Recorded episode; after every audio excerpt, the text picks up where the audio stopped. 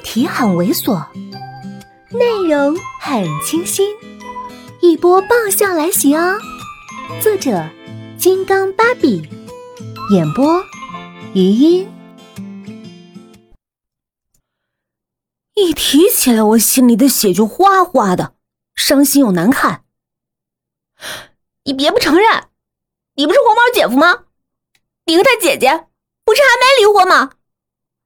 你不就是一个人在国内孤单寂寞难受，找人奴役，就找到我了吗？他怔怔的问：“这些话你听谁说的？”哼，要想人不知，除非己莫为。也就是我自己笨，如果不是那天黄毛告诉我，我还一直蒙在鼓里呢。他看了我，叹气：“我没结婚，这么多天，没夜没夜的辗转难眠。”足够让我把事情想得透彻。那你告诉我，黄毛不过是你公司一经理，至于你连房子都给他住？那黄毛姐姐跟你什么关系？为什么一回国就找你？他说你是他姐夫，难道是在红口白牙污蔑你？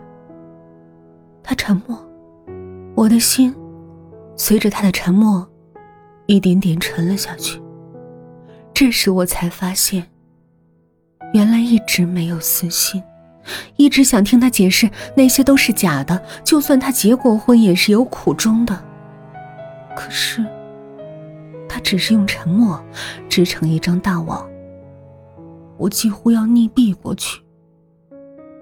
很久之后，他才慢慢的说：“我跟展露曾差一点结婚。”故事的开始很简单。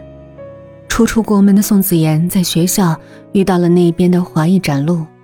宋子妍就算再如何自负，毕竟也是年纪轻轻离乡背井，加上展露一向的热情外放，两个人交往不免多起来。包括当时的展阳，三个人经常一起旅游聚餐。一个是翩翩公子，一个是名利佳人，两人一来二去的就对了眼儿，最终甚至发展成了同居。在当时的美国那种奔放、热情、自由的氛围中，同居了没多久的他们就准备结婚。两家虽然都觉得发展有些快，可是女方家里已经完全西化，不会干预阻止。由于男方的性情，家里根本又管不了，干脆也顺水推舟，布置策划了一番，就准备婚礼。说到这时候，宋子妍就停了停。我觉得，心也要停了。开始觉得，从一开始在这听，都是错，可是依然不肯认输，掩饰着自己的情绪，故作不在意的问：“那，然后呢？又为什么离的婚？”宋子妍看着我，嘴里依然是那句话：“我们没结婚。”我不由一副疑惑，他接着说。去婚礼的路上，我们出了车祸。我自动脑补，然后他失去了记忆，彻底忘了你，在爱人神伤之下回国舔舐伤口，好死不死遇见了我。可是没想到，你新生活还没来得及开始，你的昔日情人又恢复了记忆，回国找你。然后，然后不是该你们相拥而泣，把手共识美好时光吗？你现在又跑来我家干什么？